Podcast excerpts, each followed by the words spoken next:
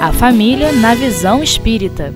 Então, meus irmãos, voltando à nossa aula sobre a constelação familiar, vamos, é, é, vou trazer para vocês uma outra visão de constelação familiar que está no livro Família e Espiritismo, que infelizmente está esgotado, que é da FESP, que é a Federação Espírita do Estado de São Paulo.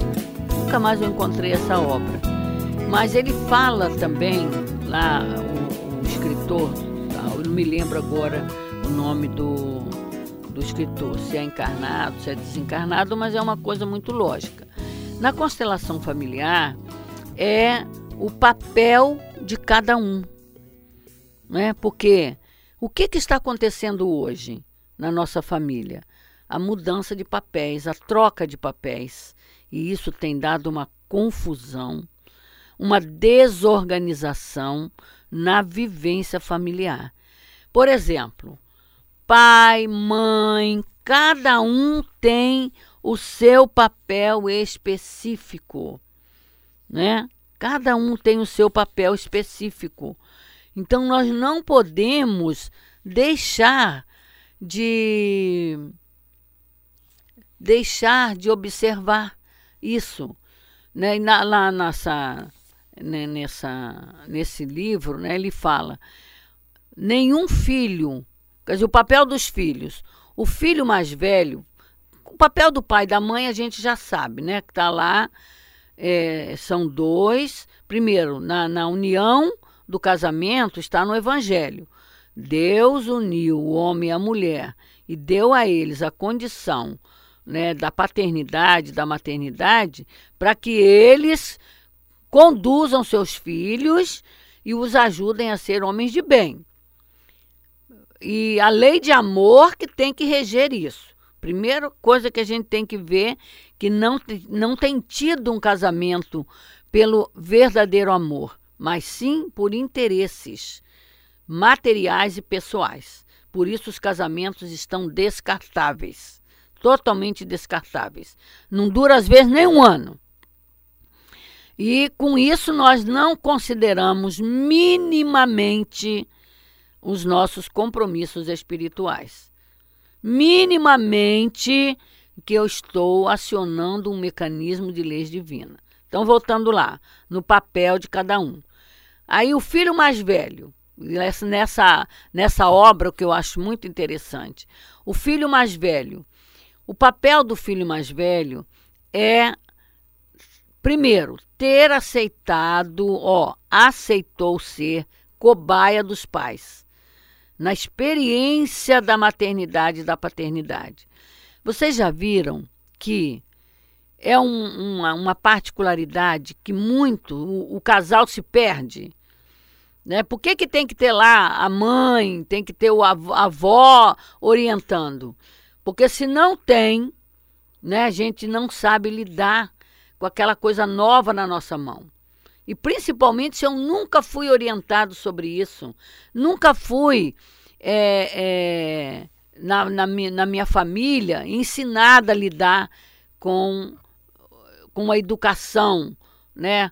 E quando a gente tem irmãos, principalmente, né? Então, o filho mais velho são do, dois papéis importantíssimos que nós observamos ali. Aceitar ser a cobaia dos pais é, coitadinho, é o primeiro que sofre tudo, né? sofre tudo da ignorância lá da, de como lidar com eles. E depois ser também o substituto dos pais na, na família, ser o substituto dos pais na falta desses. Então, principalmente tendo irmãos, serem os condutores dos irmãos, né? É, a gente tem encontrado pessoas que vê assim, a pessoa não nasce com um equilíbrio, por exemplo, o filho mais velho nasce com problema. Então, naturalmente, será do outro, do, do outro que vem, que tenha a lucidez para conduzir. Mas temos que considerar também por que, que esse espírito veio com essa dificuldade. Outra coisa, filhos, é, os irmãos. Os irmãos têm o papel do mais velho, o papel do filho do meio, o papel do filho caçula. Né? o filho do meio, ele tem que aprender a respeitar o mais novo e a obedecer o mais velho. Infelizmente, às vezes a gente vê em família quanto que os pais colaboram para que os irmãos não se entendam com as preferências, com as comparações descabidas. Temos que entender que cada filho é um espírito, é uma individualidade que traz as suas particularidades espirituais. Mesmo quando nós temos no processo da educação é, conduzi-los com o mesmo amor, com a mesma preocupação, né? Cada um, tudo igualzinho, cada um vai demonstrar a sua particularidade né? no processo do aprendizado e também naquilo que eles vão colaborar. Por exemplo, existem os filhos rebeldes, que são um compromisso maior nosso com a lei, e existem os filhos que são os amigos, são espíritos amigos que se propõem, que aceitam vir na encarnação, combinaram com os pais no plano espiritual de serem o apoio dos pais na condução, no auxílio da educação do filho rebelde. Então, existem muitas particularidades, meus irmãos, com relação a esse mecanismo que nós precisamos aprender e somente a doutrina espírita nos ensina sobre isso. Aí o valor, meus irmãos, de estudarmos essa abençoada doutrina. Outra particularidade na vida familiar, né, com o objetivo da encarnação, é que o lar, no lar, na família, o lar, o que, que é o lar? O lar é a união das pessoas. É o trabalho das pessoas na realização das coisas.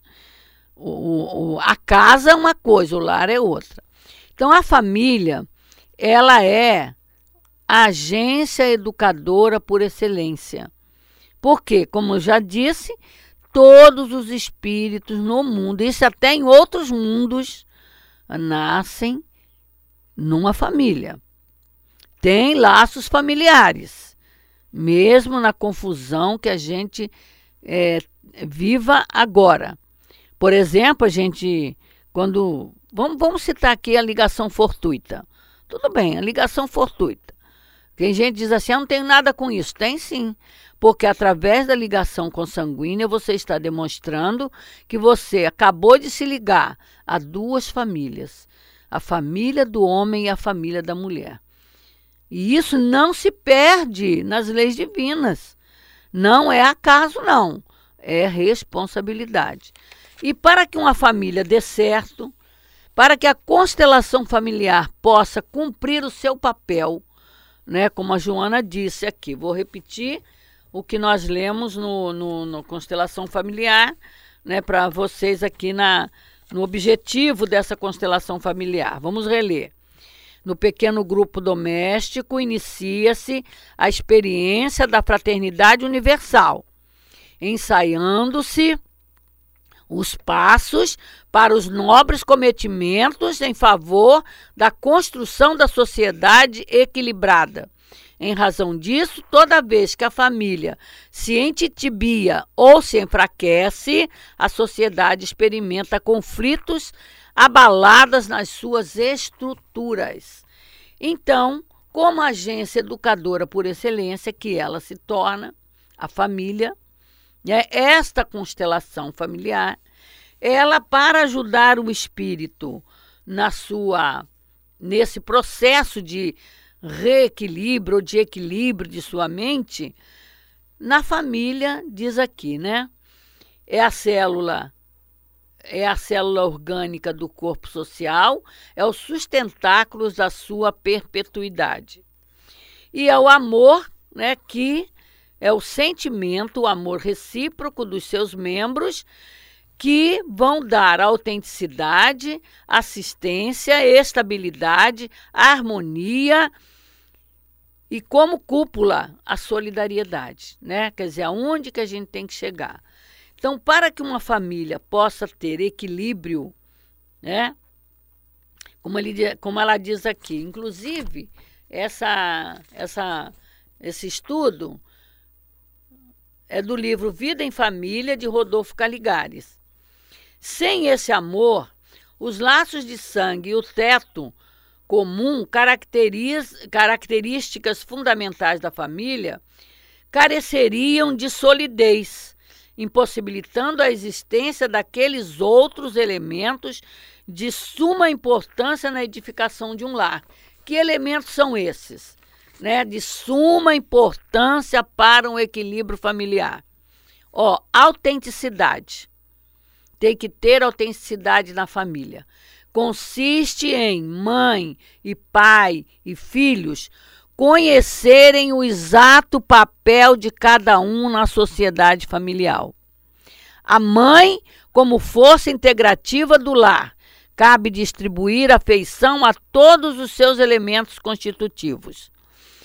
É, ao pai, como chefe da família, compete exercer autoridade, autoridade. Dos irmãos, como rivais na competição pela posse dos genitores, espera-se que aprendam a vencer o egoísmo e evoluam para a fraternidade. Porque, infelizmente, como eu disse, os pais muitas vezes criam adversidade entre os filhos, né? Porque fica fazendo comparações entre eles e ficam até estimulando intrigas por mais incrível que isso apareça. Estimulam incrível, é, intrigas quando não geram ciúmes, ciúmes deles com os filhos ou dos filhos para com eles. E ainda, para irmos encerrando, nós temos a necessidade da assistência, da estabilidade, da harmonia e da solidariedade, né? Como você formar, né, um lar. São a, o, o, os pilares de sustentação. Primeiro, o, o alicerce, que são os pais. Depois, os pilares, que são todo esse processo né, que, que precisamos: assistência, estabilidade harmonia e solidariedade. E o amor é que vence a multidão dos pecados, né? Como disse Jesus. O amor é a cobertura, é a sustentação maior de todos esses elementos. Que Deus nos abençoe nesta hora.